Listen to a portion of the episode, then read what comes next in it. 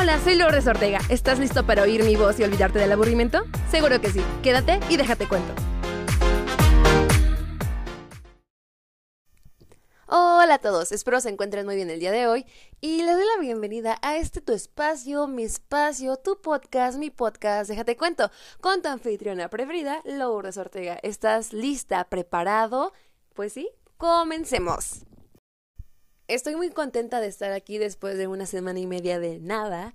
Y es que amigos, el tiempo no me sobra. Últimamente he estado como de ahí para allá, de acá para acá, pensando, gastando la mente en más que solamente ver memes.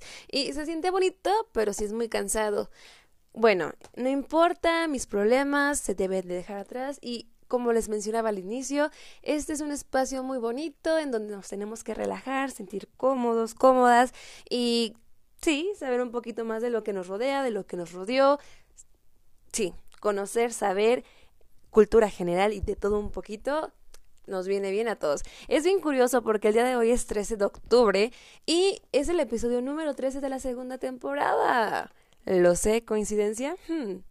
Yo sí lo creo, la verdad no lo tenía contemplado así, pero pues bueno, martes 13 en el 2020. Uno se pone a pensar, ¿qué puede pasar en este día? Mal augurio. Además estamos en octubre, que ya casi se acerca el Día de Muertos, y es triste porque por la contingencia no va a haber nada, pero bueno, dejando las cosas malas atrás, vamos a hablar un poquito de algo que seguramente no conocías, pero que te voy a hacer llegar. ¿Preparados todos? Ok.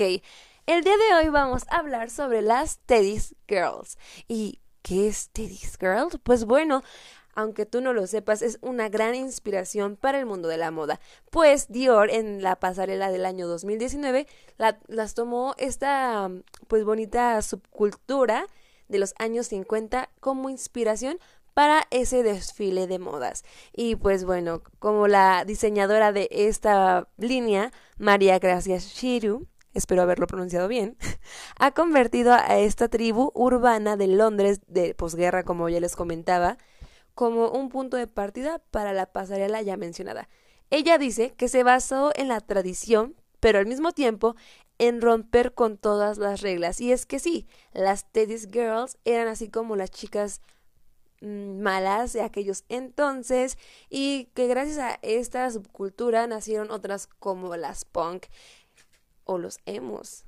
Algún día deberíamos hablar sobre varias subculturas, creo que sería muy interesante, pero el día de hoy hablaremos sobre ellas. Como les venía diciendo, el podcast de hoy será algo cortito pero informativo sobre esta subcultura de las chicas de la subguerra de los años 50 en Londres. Y bueno, vamos con la información. ¿Quiénes fueron las Teddy Girls? Pues bueno, esta subcultura fue la primera de mujeres que usaron ropa de hombre y la incorporaron como atuendo de moda. Ropa de hombre entre comillas, ya sabemos que actualmente la ropa no tiene género, sin embargo, por aquellos años el ver a una mujer vestida con pantalones era sinónimo de mmm, algo anda mal con esta chica, que alguien la no sé, le haga algo que la lleve a la iglesia porque lo que está haciendo está mal. Y hoy en día no pasa esto, gracias al cielo, pero en aquellos entonces era una rebeldía muy obvia para la sociedad. Luego de la Segunda Guerra Mundial, ellas tuvieron que salir a trabajar. Gracias a eso cambió la valoración de la mujer en la sociedad. Y es que sí, con la Guerra Mundial muchas personas se tuvieron que enlistar en el ejército de su país y obviamente pues hubo muchísimas pérdidas humanas así como también se venía abajo la eh, mano de obra en cada país y las mujeres ahí tomaron el lugar que en aquellos entonces solamente le pertenecía a los hombres y es como nace esta subcultura en el, la, en el uso de estas prendas.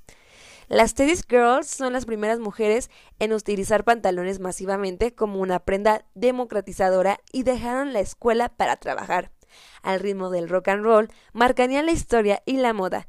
De esta tendencia y transformación social vendrán luego otras corrientes como las moods y los punks. Hoy en día existen muchas subculturas que van como con estilos muy combinados. Las soft girls, las los hemos por allá de los inicios del 2005. Entonces sí, esas chicas dieron la pauta para pasar de las chicas que todo el tiempo tenían que usar falda o vestido a estas mujeres revolucionarias que dieron eh, hincapié a que pudiéramos usar prendas más cómodas y fuera de lo normal por aquellos entonces. Aquellas chaquetas, abrigos y blazers de la época de Eduardo VII que utilizaban hombres y mujeres eran conocidos como teddies, de ahí el nombre, y rápidamente las personas que las tenían comenzaron a deshacerse de estos porque se le asociaba rápidamente con las pandillas rebeldes, es decir, los Teddy's Boys y las Teddy's Girls eran como lo más violento de aquellos ayeres. Entonces las personas que usaban estas prendas, como ya era algo muy marcado de esta subcultura, pues ¿qué hicieron? Deshacerse de ellas. Actualmente se ven muchas chicas vestidas con ropa de hombre, lo tomamos nuevamente, la ropa no tiene género, con un estilo que es más una actitud ante la sociedad y a diseñadores creando colecciones inspiradas en Teddy. Es sí, lo mencioné en el inicio, esto pasó con Dior en el año 2019. Pues bueno, en la década de los años 50, una pandilla amenazaba las calles de Londres, los Teddy's Boys, chicos que vestían elegantemente, inspirados en la época eduardina transpiraban toda la actitud de los músicos de rock and roll de los Estados Unidos y se peinaban con copetes que harían que Danny Zuko de Grace, si lo ubican, John Travolta, ese guapo, claro, pareciera un novato.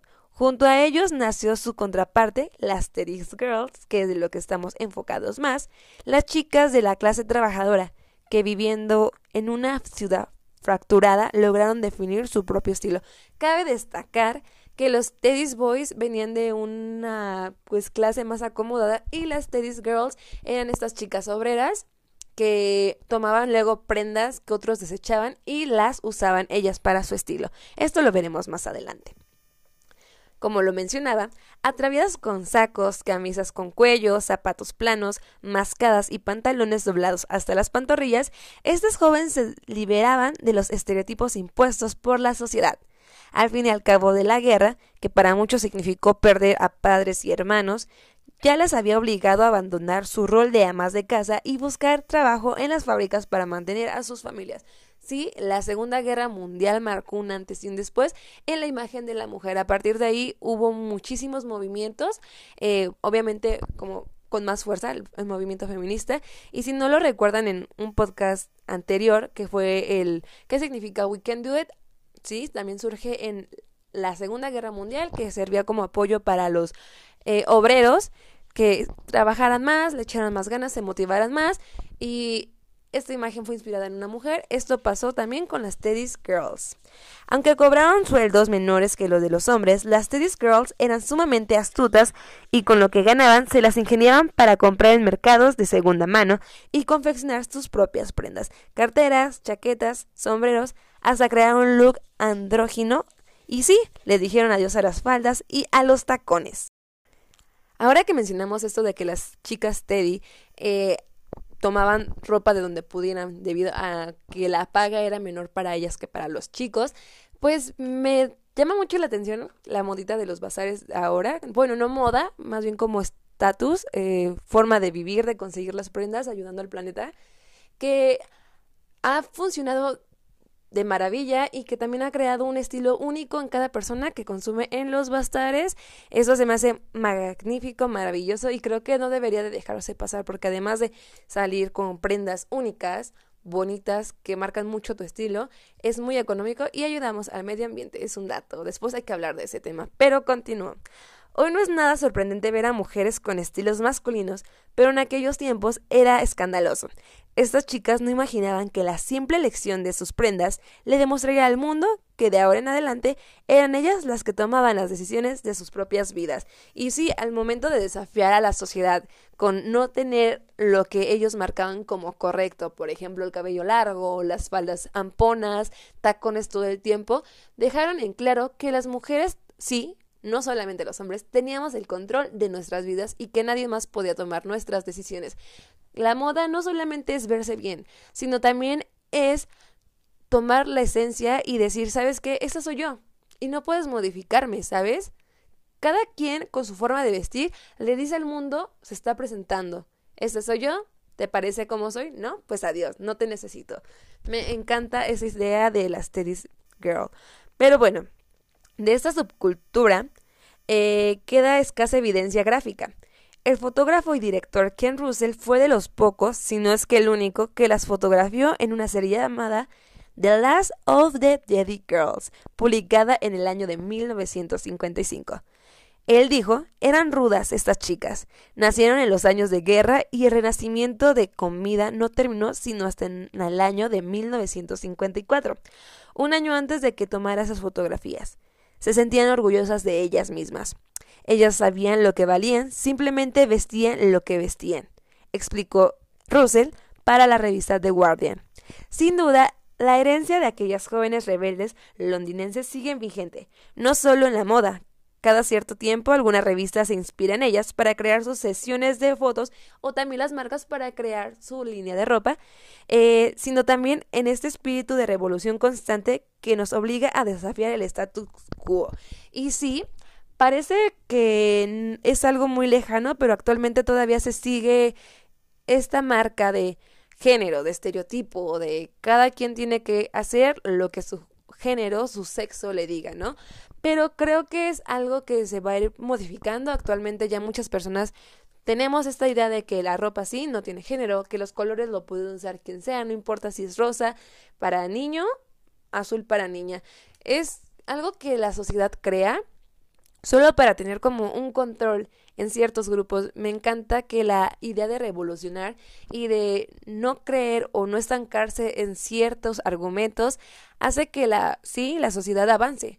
A mi idea, y citando a algún sujeto de la serie de Annie with Ed, que en este caso es em, uno de los protagonistas, se me fue el nombre y lo amo. Malvado sea. Ok, dice que todo en algún momento llegó a ser nuevo hasta que lo dejó de ser.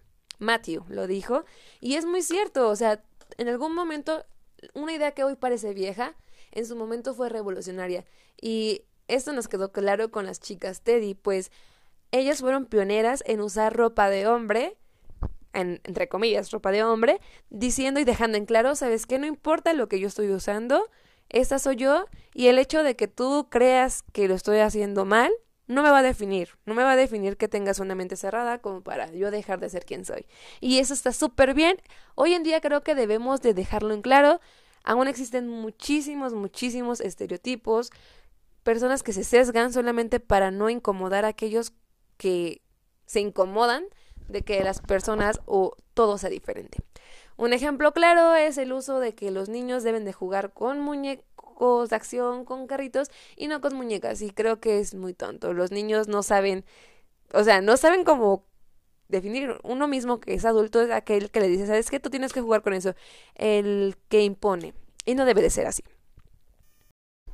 Esta subcultura de la posguerra de los años 50 nos debe dejar reflexionando con respecto a lo que está bien y está mal con respecto a los estándares que la sociedad impone y sobre los prejuicios, perjuicios que aún existen en lo que uno debe de usar o que no debe de ponerse. Dejar en claro que lo que uno decida usar, lo que uno decida ponerse, añadirse en su cuerpo, no debe de definirnos como personas con respecto a lo que somos realmente. El hecho de que alguien tenga un tatuaje no quiere decir que es un criminal. El hecho de que alguien se tiñe el cabello no quiere decir que no es serio en lo que está haciendo. Solamente es una forma de expresión más. Y eso sucedió con las Teddy Girls de aquellos ayeres. Ellas dejaron en claro que podíamos hacer lo mismo que los hombres, no solamente en lo laboral, sino también en la forma de vestirnos. Y sinceramente yo agradezco mucho a que haya pasado esto para que la gente se dé cuenta de que no somos como ellos nos marcan. Eh, pues sí, creo que hay mucho que trabajar todavía en la sociedad. En general con las personas adultas, tal vez con ellas no hay mucho que hacerse porque ya se encuentran, sí, en un rectángulo en donde no cabe un más allá de lo que ellos creen. Pero con las nuevas generaciones es como un chance de poder decirles puedes ser lo que tú quieras, puedes hacer contigo lo que tú quieras siempre y cuando no perjudiques a terceros. Y está bien. Creo que el hecho de respetar es más importante de que uno deba de modificar o cambiar solamente porque a aquella persona con la que esté juntas no le, la agradas. Creo que es una reflexión muy interesante en donde no debemos de encasillar a nosotros, a otros, por lo que decidan ponerse, por lo que decidan usar. Y pues bueno, muchísimas gracias por escucharme en este episodio número 13 de martes 13 en octubre del 2020. Espero les haya gustado mucho el podcast del día de hoy, algo cortito pero informativo que siempre es bueno conocer. Soy Lourdes Ortega y ya saben que si quieren sugerirme algún tema nuevo, dar su opinión con respecto a los temas, con respecto a mi desenvolvimiento en esto, pueden buscarme en redes sociales como Lourdes Ortega en Facebook o lulu.989797 en Instagram para más. Yo soy Lourdes Ortega, nuevamente lo repito, y espero les haya gustado este episodio de Déjate Cuento. Nos vemos hasta la próxima. Bye. Esto fue todo por hoy. Lo sé, lo sé, me extrañarás, pero no te preocupes, que la siguiente semana habrá más de que chismear. Hasta la próxima.